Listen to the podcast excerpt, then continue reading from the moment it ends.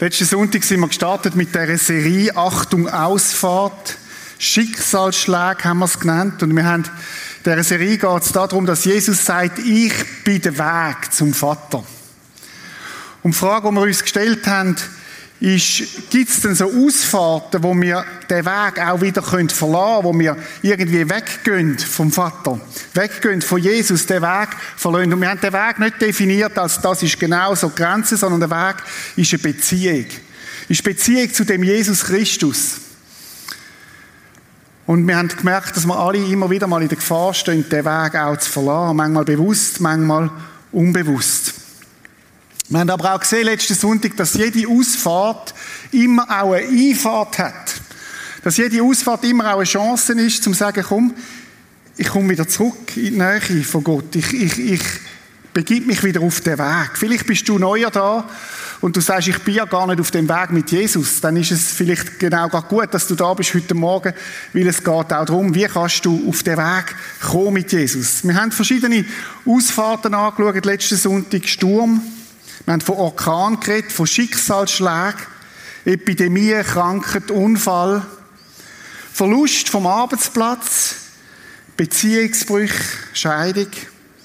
Und wir haben uns überlegt, wie kann ich die Ausfahrten genau nicht nehmen und sogar wachsen, wenn so etwas in meinem Leben passiert. Wenn du es verpasst hast letzten Sonntag, schau es dir an. Vielleicht ist es ja gerade für dich auch. Prisma TV, wir haben es vorhin gehört, oder um YouTube oder wo auch immer. Äh, man kann es heute auf so vielen Kanälen schauen. Heute möchten wir miteinander eine Ausfahrt anschauen, die sehr heimtückisch ist. Ich weiß nicht, wer von euch schon mal mit dem Auto unterwegs war und du hast das Gefühl gehabt, felsenfest überzeugt, ich bin auf dem richtigen Weg gibt ja so die inneren Dialoge in den Autos. Das wäre ja mal spannend, eine Studie zu machen, wenn Mann und Frau diskutieren. Vielleicht ist das nur bei uns so. Oder ich behaupte, und das stimmt, das ist der Weg. Es sieht alles so aus, wir kennen es. Und meine Frau sagt, nein, nein, wir haben irgendwie, jetzt haben wir uns verfahren. Oder manchmal ist es auch, oft ist es umgekehrt. Äh, oft ist es umgekehrt. Und, äh, und irgendwann musst du dann eingestehen, oh Schatz, du hast recht gehabt, oder? Und das ist ein bisschen demütigend. Aber es ist meistens so, äh, vielleicht kennen wir das. Und von dieser Ausfahrt, die wir heute reden, ist eine heimtückische Ausfahrt, weil wir das Gefühl haben, ja, die betrifft mich vielleicht ja gar nicht. Aber wenn du die Ausfahrt am falschen Ort nimmst, dann bist du irgendwie, landest irgendwo im Gackhaus auf dem, auf dem Holzweg. Die Ausfahrt von heute Morgen hat es echt in sich. Es kann passieren, dass du sie nimmst und du merkst es gar nicht. Es ist eigentlich fast immer so. Wenn man diese Ausfahrt nimmt, macht man eigentlich nie ganz bewusst, sondern wie man sich ja selten ganz bewusst verfahrt, sondern äh, es passiert einfach. Bei dieser Ausfahrt ist das Problem, dass sie täuschend echt aussieht, ähnlich aussieht wie der Weg, wo man drauf ist. Aber sie führt an einen total anderen Ort. Während der Weg zum Vater führt, das haben wir das letzte Mal, wird der Weg eigentlich vom Vater weg. Während der Weg Jesus in die Freiheit führt, führt der Weg zusehends seine Unfreiheit. Und leider beobachte ich, dass der Weg ganz viel genommen wird. Heute Morgen können zwei Menschen nebeneinander sitzen. Sie können beide beten, sie können beide Bibel lesen, sie können beide Gott nachfolgen, sie können beide sogar mitschaffen. Und sie sind total auf einem anderen Weg. Und das ist die Herausforderung von dem Gottesdienst. 99% von uns würden vielleicht sagen, ja, also mich betrifft ja der gar nicht. Die Ausfahrt, die wir heute Morgen möchten anschauen, ist nicht neu. Die gibt es eigentlich, seit es Christen gibt. Und sie wird in der Bibel immer wieder erwähnt. Persönlich bin ich überzeugt, dass ich selber extrem gefährdet bin, die Ausfahrt immer wieder zu nehmen. Und ich glaube, wenn wir nicht permanent als Christen in Erneuerung drin sind, permanent uns von Jesus erneuern lassen, korrigieren lassen, zurückbringen lassen, wir alle in der Gefahr sind, den Weg zu nehmen. Vielleicht bist du neuer da und dann könnte der Morgen für dich interessant sein, weil ich wird die feine Unterscheidung zeigen zwischen dem Weg und deren Ausfahrt, wo manchmal täuschend ähnlich ist. Los gut zu. Wir steigen hier in Galaterbrief, der Brief, von Paulus an die ersten Christen in Galatien schreibt. Und er fängt so an, Galater 1, durch Christus hat er euch seine Gnade erwiesen. Der Paulus erinnert die Galater, viele von ihnen sind bei, ihm zum Glauben gekommen und er sagt, hey, Jesus hat euch Gnade erwiesen. Was heißt das? Wenn du Gnade brauchst, bist du in einem Zustand, wo nicht wirklich gut ist. Gnade brauchen nur Menschen, die eigentlich selber nicht schaffen. Gnade ist nicht für die Starken, sondern für die Schwachen, für die Brochenen, für die, die es selber nicht bringen. Und der Paulus sagt, ihr habt Gnade erfahren durch Christus. Christus hat euch nicht einfach ein bisschen zu besseren Menschen gemacht, sondern Christus ist auch nicht in erster Linie als Lehrer, sondern als Retter. Und er hat euch gerettet, er hat euch Gnade erwiesen, er ist euch gnädig begegnet. Wie hat er das gemacht? Er ist am Kreuz auf Golgatha gestorben für unsere Schuld. Er hat bezahlt, ein für alle Mal. Und die Galater, die sind Christen geworden und die haben das, die haben das verstanden. Die haben gemerkt, ich brauche Jesus. Um auf den Weg zu kommen, brauche ich Jesus. Ich brauche seine Gnade. Ich brauche, dass er mich annimmt. Ich schaffe es allein nicht. Und sie haben gemerkt, wir können uns allein nicht retten, sondern wir brauchen die Gnade. Viele von uns würden sagen, das ist das, was ich erlebt habe. Ich habe erlebt, dass Jesus mir gnädig ist, dass Jesus mich begnadigt hat. Und manche von euch, und von, von da erinnern sich an den Tag, wo, wo du das gecheckt hast, dass Jesus für dich gestorben ist, wo du gecheckt hast, dass du mehr verloren bist, als du denkst und dass du Jesus brauchst. Und dann geht der Paulus weiter und sagt Folgendes. Und ihr kehrt ihm den Rücken. Weißt du, was das heißt? Du bist mit Jesus unterwegs, Seite an Seite, Freundschaft mit Jesus, Beziehung mit Jesus, und dann drüllst du ihm den Rücken zu und nimmst die Ausfahrt. Das ist das, was da beschrieben wird. Ihr kehrt ihm den Rücken zu. Wir würden sagen, bei uns die Ausfahrt genommen. Sie haben sich abgewendet von Christus, wo sie zum Glauben gerufen haben. Dass wir uns richtig verstehen. Die sind alle im gleichen Gottesdienst gewesen. Die sind alle, haben, haben Arbeitungslieder gesungen, die haben alle Gott gelobt, wie wir voran. Und der Paulus sagt, ihr habt euch den Rücken zugekehrt. Und dann sagt er, und ihr wendet euch an einem anderen Evangelium zu. Wow. Wenn man den Begriff ein bisschen nachgeht, könnte man es auch anders übersetzen und ihr desertiert. Ihr habt die Armee gewechselt. Ihr habt die Seite gewechselt. Ihr seid nicht mehr auf der Seite von Jesus, sondern ihr seid auf der Seite vom Find. Radikale Worte, die Paulus da braucht. Ihr habt euch vom Weg abgewendet und habt euch an einem anderen Evangelium zugewendet. Anderes Evangelium könnte man übersetzen, ein Evangelium, wo nicht die gleiche Art hat. Ein Evangelium, wo etwas total anders ist. Metastrepho heißt es im Griechisch. Umgewandelt ins Gegenteil, in ein pervertiertes Evangelium. Und wir fragen uns, was das ist. Paulus geht weiter und sagt, dabei gibt es doch überhaupt kein anderes Evangelium. Evangelium heißt gute Nachricht. Das gibt es eigentlich gar nicht. Es ist nur so, dass gewisse Leute euch in Verwirrung stürzen, weil sie versuchen, das Evangelium von Christus auf den Kopf zu stellen. Das Evangelium von Jesus auf den Kopf stellen. Umkehren. Andere Reihenfolge wählen. A kommt nicht mehr vor B, sondern B kommt vor A. Eine Perversion vom Evangelium. Das sind harte Worte, die Paulus da sagt. Er sagt, ihr habt gut gestartet. Ihr seid dem Jesus, habt den Jesus aufgenommen in euer Leben. Habt ihn zu eurem Meister gemacht. Ihr seid ihm nachgefolgt. Und dann ist etwas passiert und ihr seid, habt die Ausfahrt genommen und ihr wendet euch an einem anderen Evangelium zu, wo eigentlich gar kein Evangelium ist.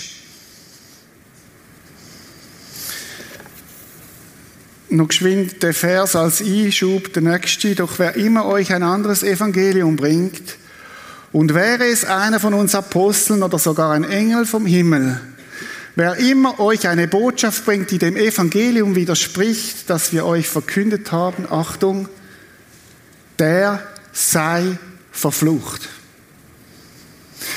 Oder das ist nicht einfach ein bisschen Honig ums Maul. Das ist nicht einfach eine seichte Rede, sondern da geht's, Paulus braucht härteste Ausdrücke.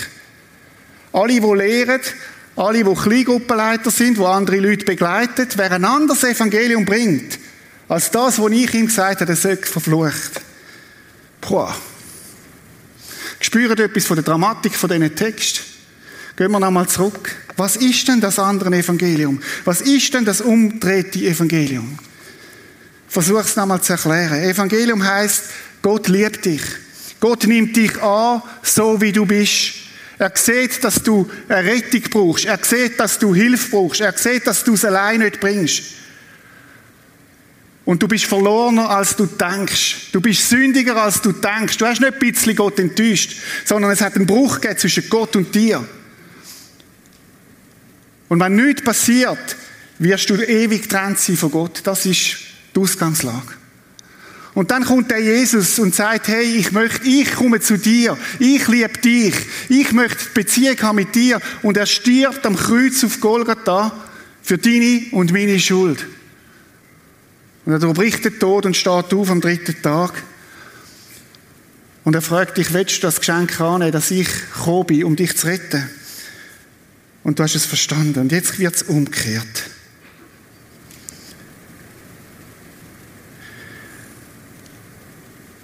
Evangelium heißt, Gott liebt mich. Und weil er mich liebt, folge ich ihm nach. Und die Umkehrung heißt, ich liebe Gott, damit er mich annimmt. Ich folge Gott an, damit er mich annimmt. Ich tue etwas, damit er mich liebt. Paulus macht eine starke Unterscheidung zwischen dem Evangelium und Evangelium um den Kopf gestellt. Und ich will die drei Ausfahrten, sind eigentlich die gleichen, aber ich will nicht drei Namen geben. Das erste ist Jesus Plus. Jesus allein lange nicht. Es kommt auf deinen Gehorsam an. Es kommt auf das an, dass du Jesus gefällst. Es kommt darauf an, dass was du kannst Gott geben. Es kommt auf dich an. Jesus plus. Galater, wenn wir jetzt mehr Zeit hätten, würden wir das ausführen. Die haben gesagt, hat man ihnen gesagt, hey, es lange Jesus allein lange nicht, ihr müsst Jude werden. Ihr müsst das Gesetz befolgen. Ihr müsst euch beschneiden lassen. Und dann könnt ihr richtige Christen sein. Jesus plus Beschneidung. Stellt euch mal vor, wie das wäre im Alpha-Kurs, wenn Leute zum Glauben kommen. Dann hättest du als Pastor auch noch eine Ausbildung als Chirurg, oder? Ich bin mega froh, dass das nicht so ist.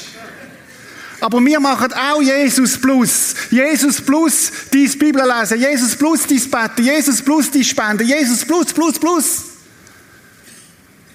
Das ist umgekehrtes Evangelium. Religiosität wäre ein anderer Begriff dafür. Oder eben Evangelium auf den Kopf gestellt. Ich möchte das ein bisschen ausführen, was ich meine damit. Und ich finde vier Themenbereiche mit, dass uns das klar wird, was das meint. Schauen wir mal an. Das erste ist Annahme. Wie nimmt Gott mich an? Wie ist das eigentlich? Religiosität, Evangelium auf den Kopf gestellt, sagt, ich folge Gott. Darum nimmt er mich an. Ich folge Gott. Darum nimmt er mich an. Evangelium heißt, Gott nimmt mich in Christus an. Drum bin ich gehorsam, drum folge ich ihm nach.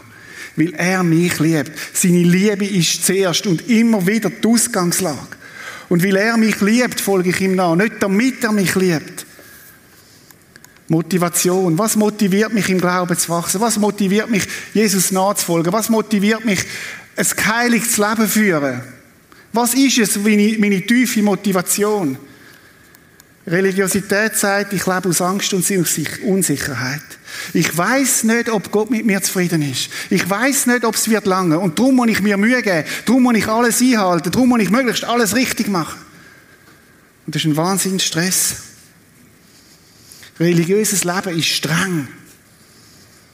Ist anstrengend, ist ermüdend. Und ich kenne nicht wenige, wo irgendwann die Ausfahrt genommen haben und aufgehört haben mit dem Glauben an Jesus, weil es ihnen zu streng geworden ist. Und wisst ihr was? Ich verstehe sie. Ich verstehe sie. Weil du nie weißt, ob es genügt. Denke an die Frau über, über 70, die mir sagt in einem Gespräch, Reto, ich weiß nicht, ob ich in meinem Leben genug gebetet habe. Und ich denke, Evangelium auf den Kopf gestellt. Ich lebe aus Angst und Unsicherheit. Evangelium sagt, ich lebe aus Dankbarkeit und Freude. Aus das, was Jesus für mich da hat. Aus Dankbarkeit und Freude. Weil er mich liebt. Weil ich, weil ich bei dem Jesus darf sein, weil er mich so brutto annimmt. Immer wieder bin ich ihm so dankbar und lebe aus Freude. Das ist meine Motivation. Was ist deine Motivation, Jesus nachzufolgen? Ich muss in den Gottesdienst, damit er dann zufrieden ist. Ich muss mitarbeiten, schaffen, dass er zufrieden ist. Ich spende, damit Gott zufrieden ist. Gehorsam. Wichtiges Thema. Und viele Leute sagen, wir müssen den Leuten sagen, sie müssen gehorsam sein und, und das und das und das richtig machen. Schaut mal, was Religiosität sagt. Ich bin Gott gehorsam, damit er mir bestimmte Sachen gibt. Kennst du das? Jesus, ich bin gehorsam. Und dann aber, gell, auf der anderen Seite gibst du mir dann schon das, was ich brauche. Der Klassiker, ich gehe in die Kille, gehe ein Kerzchen anzünden und, und tu etwas Gutes. Und, und gell Gott, aber im Gegenzug hilfst du mir dann. Das Evangelium sagt, ich bin Gott gehorsam um seiner selbst willen weil er mich liebt und ich ihm ähnlicher werden möchte. Weil er mich liebt. Drum. Das vierte Thema, Identität. Religiosität sagt, meine Identität und mein Selbstbild schwanken zwischen zwei Polen. Wenn ich meinen Normen entsprechend lebe, bin ich selbstbewusst, aber stolz und unbarmherzig gegenüber denen, die es nicht schaffen. Weil ich selber, wenn ich selber nicht schaffe, fühle ich mich als Versager. Kennst du das? Wenn es gut läuft und so stark bist und stille Zeit gemacht hast und gute Gebetszeit und dann, wow, bin ich ein guter Christ. Dass die anderen das nicht schaffen. Was sind denn das für Banausen? Und dann gehst du selber auf die Schuhe und schaffst es nicht und dann geht dein ganze geistliche Leben zusammen. Evangelium sagt, mein Selbstbild beruht auf Christus, der mich als Sünder angenommen hat, wo ich bin. Ich bin so schlecht, dass er für mich hat müssen sterben. Aber er liebt mich so sehr, dass er gern da hat. Es führt mich in eine tiefe Demut, aber in ein starkes Gottvertrauen. Wenn ich Religiosität auf den Punkt bringen würde ich sagen, Religiosität bedeutet, auf etwas anderes als Jesus zu schauen um von Gott angenommen zu sein und rein vor ihm zu stehen. Wenn ich auf etwas anderes schaue als Gott selber. Ich möchte euch das verdeutlichen mit einer, mit einer Illustration, mit einer Zeichnung. Das ist ein Beispiel, das ich verändert habe, aber das ich so schon oft erlebt habe. Sagen wir der, Frau Anna. Anna ist um die 40 herum. Sie kommt zu mir für ein Gespräch und sie sagt, Reto, ich fühle immer so einen Druck bei Gott. Und wenn ich ehrlich bin, habe ich auch viel Angst in meinem Leben. Und ich weiß nicht, ich weiß nicht irgendetwas, ich, vermutlich, vermutlich lese ich zu wenig Bibel, vermutlich bete ich zu wenig, darum, darum ist das so. Und ich würde sagen, also komm Anna, wir schreiben das mal auf. Das ist Angst, Druck. Ich weiß nicht, weiß nicht, ob ich genügen kann.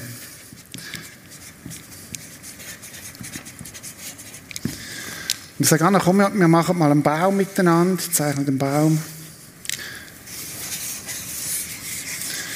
Und Anna, gell, das ist eklig da oben, wenn man so Früchte hat. Gell, Anna, das ist, ist auch schwierig. Und sie sagt, ja, und das Christ ist so streng. Und ich, und ich weiß nicht, ob der Gott mit mir zufrieden ist. Bei anderen geht alles so, so, klingt alles so gut, aber, aber bei mir ist es so schwierig. Und wir reden miteinander und ich verstehe Anna und sie leidet unter dem. Und ich möchte, und fragt Anna, was ist denn dein Ziel in der Beziehung zu Gott? Und Anna sagt mir, ich möchte Gott gefallen.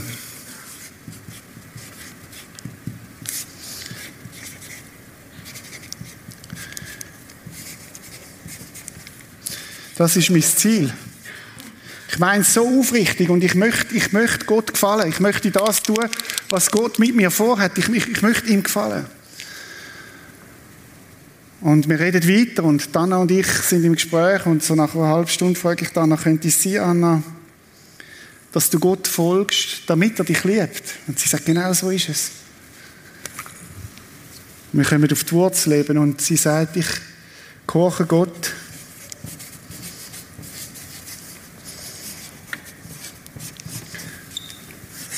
damit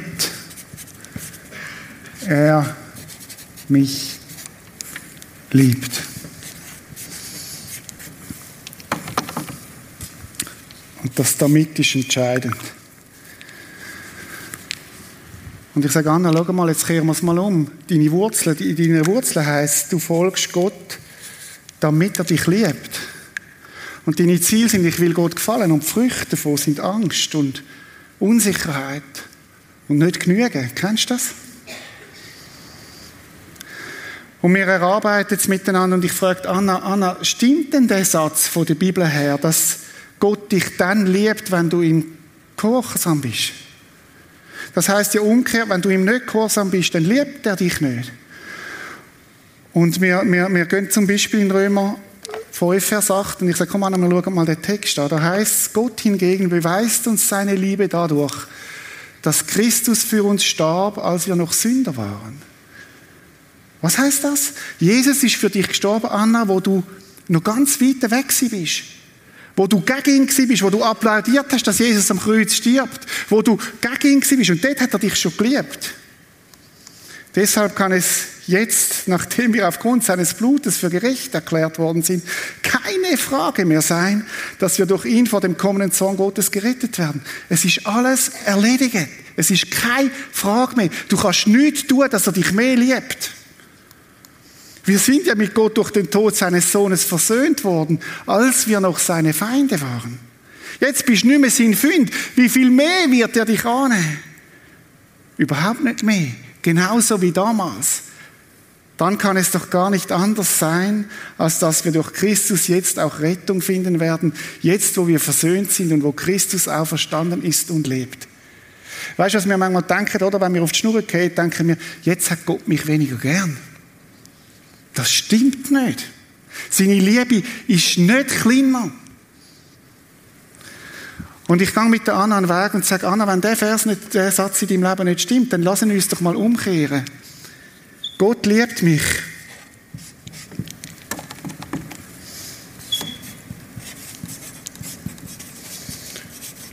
Darum gehorche ich ihm.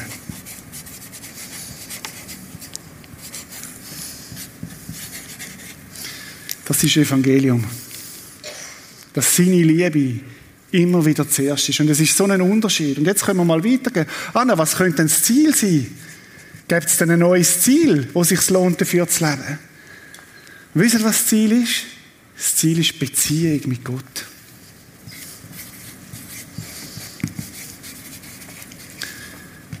Da geht es nicht mehr darum, um Gott zufriedenstellen wie ein Angestellter, der Chef, sondern es geht um Beziehung. Und was könnten dann die Früchte sein, die aus dem wachsen? Früchte könnten Frieden heißen, Gelassenheit und Dankbarkeit.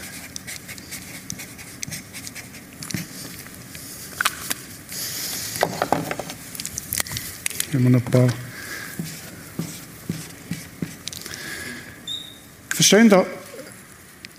Manchmal sind wir so fest auf dieser Seite. Und wir fragen uns, warum wir Angst und Druck haben in der Beziehung zu Gott. Und die Frage, die Anna dann stellt, und das ist genau die richtige Frage, Rita, wie komme ich dann von da darüber? Was braucht es denn, dass ich, dass, ich, dass ich zum Evangelium überkomme? Und wisst ihr, was die Antwort ist?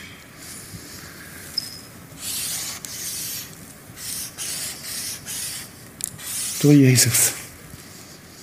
Indem ich angehe und sage, Anna, bekenne das als Sünde. Du hast gemeint, du könntest dich selber erlösen. Du hast gemeint, es kommt auf dich an, auf deine, auf deine Performance. Und sag, Jesus, es tut mir leid, dass ich mich selber erlösen wollte. Ich brauche deine Vergebung und ich nehme neu die Wahrheit da in meinem Leben, dass du mich liebst, so wie ich bin.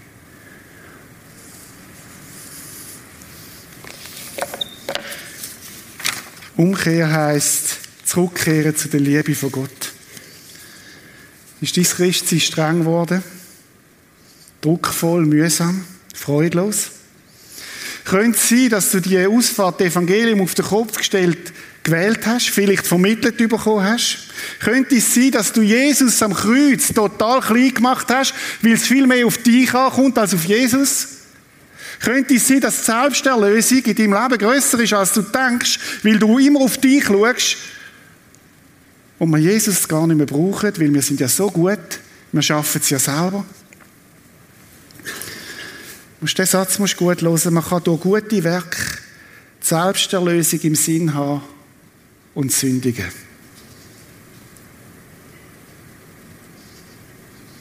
Ich kann durch gute Werke Selbsterlösung im Sinn haben und sündigen. Und wir können es so gut machen, dass wir Gott gar nicht mehr brauchen. Gottlos. Vielleicht ist es heute Morgen dran, umzukehren. Weißt du, was ich beobachte? Viele Menschen werden nicht Christen, weil sie genau das Bild vor sich haben. Wenn ich Christ wird, dann muss ich alles richtig machen. Wenn ich Christ wird, dann muss ich, dann muss ich moralisch integer sein. Und wenn ich ehrlich in den Spiegel bin, schaue, ich schaffe es ja gar nicht. Das ist mir viel zu hoch. Und wisst ihr was? Ich verstehe alle, die nicht Christ werden wenn es um eine Religiosität geht. Aber Evangelium heißt, Gott liebt dich zuerst. Gott hat alles da und das Ziel ist nicht alles richtig machen, sondern das Ziel ist Beziehung. Und aus dieser Beziehung entsteht Frieden, Freude, Dankbarkeit. Jesus Nachfolgen heißt immer wieder bei dem Jesus sein. Und jetzt höre ich schon die, die sagen, ja, aber reden, man muss den Leuten sagen, dass sie, was sie wollen, richtig machen. Und man muss ihnen sagen, wie sie, wie sie richtig nachfolgen und dass sie nicht sollen sündigen und, und weiss ich was. Weißt du, wo ich glaube, wo der Schlüssel ist? Dass du Gott immer mehr willst nachfolgen auch ethische, ethische Fragen. Nicht, indem ich den Leuten sage, was sie alles falsch machen, sondern indem ich Gott immer besser kennenlerne. Indem ich die Liebe von Jesus immer besser verstehe. Und wenn Leute mich fragen, Reto, wie komme ich zur Veränderung, dann ist meine Antwort, dass du seine Güte immer besser kennenlernst. Bei ihm zur Ruhe kommst. Der René Christen hat die Serie über die Oasen gehabt. Der Weg zur Veränderung ist nicht äußerer Druck, sondern innere Überzeugung, wo Gott etwas Neues schafft in mir, wo ich will. Paulus sagt später zu dem Thema, in der Kraft des Heiligen Geistes habt ihr begonnen, und jetzt wollt ihr aus eigener Kraft das Ziel erreichen. Wie blöd sind ihr denn? Seid ihr wirklich so unverständig? Veränderung passiert dort, wo ich bei Jesus zur Ruhe komme. Wo ich bei Jesus ausruhe. Wo ich bei Jesus mir sagen lasse, wie er mich sieht. Wo ich mir von Jesus dienen lasse. Übrigens ein Jüngerschaftskriterium. Du kannst nicht sein Jünger sein, wenn du dir nicht von Jesus dienen lässt wo ich in seiner Nähe bin. Und wissen es gibt ja viele ethische Diskussionen, auch bei uns Christen. Darf ein Christ das, darf er das nicht? Und so weiter. Und ich, ich finde, die Diskussionen, die müssen wir schon führen. Ich bin für Gehorsam. Aber Gehorsam nicht, damit ich Gott gefalle, sondern Gehorsam, weil ich seine Liebe verstanden habe. Wo bist du in der Gefahr, ein religiöses Christsein zu leben? Wo bist du in der Gefahr, Jesus Plus zu machen? Wo bist du vielleicht dort und sagst, da, da kann ich gar nicht einklinken? Und ich sage zu Recht, weil mir das alles viel zu schwer und zu moralisch ist. Schau, ich möchte schließen mit einer Geschichte, wo Jesus uns erzählt. Jesus erzählt uns eine Geschichte von einem Mann, der genau, genau auf dieser Seite war. Und wo alles hat recht machen Und wo gute Motive hatte ursprünglich mal. Und der Mann, der ist, ich würde vermutlich sagen, der ist in einer Kirche und er ist jeden Sonntag da gewesen und er hat mitgeschafft und er hat bettet und hat alles richtig gemacht. Scheinbar. Aber er ist nicht die bei seinem Vater. Er hat versucht, durch seine eigene Gerechtigkeit, durch seine Werke, durch das, was er selber tut, die Beziehung zum Vater irgendwie so selber gemacht zu haben. Und Jesus erzählt uns die Geschichte und sagt, der Vater ist zu ihm rausgegangen und er hat gesagt, hey, mein Sohn. Und ich stelle mir vor, wie Jesus behutsam den Arm um ihn leitet und sagt, hey, mein Sohn, meine Tochter, du bist zwar, wohnst in der Nähe von mir, aber du lebst als Knecht und nicht als Kind. Du bist zwar äußerlich da, aber du bist nicht die Du bist nicht bei mir. Und Geschichte, Jesus erzählt sie und sagt, der jüngere Sohn ist heim und der Vater hat das Fest gemacht und hat sich gefreut und, und, und der ältere Sohn hat sich nicht können freuen. Er gesagt, für den machst du ein Fest. Und ich, wo so krampfen, wo alles gibt, wo mir so Mühe gibt, für mich machst du gar nichts. Und dann sagt der Vater, mein Sohn, meine Tochter, du bist immer bei mir. Und alles, und schau aufs Wörtchen, alles, was mir gehört, gehört auch dir.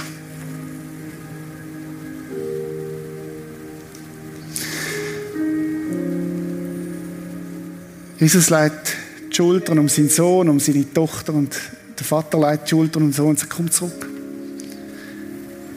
Fang an, in dieser Fülle leben, die ich dir gebe. Du musst es dir nicht erarbeiten. Du bist bereits angenommen. Es ist alles zahlt. Du kannst nichts, nichts zahlen. Du kannst nichts tun, dass meine Liebe größer ist zu dir. Ja, aber wirklich? Ja, wirklich. Komm rein, komm heim. Jesus erzählt die Geschichte und interessanterweise wissen wir nicht, wie die Geschichte ausgegangen ist. Ich glaube, er erzählt die Geschichte, weil er sagt, hey, es ist vielleicht deine Geschichte. Und es ist die Frage, heute Morgen kommst du zurück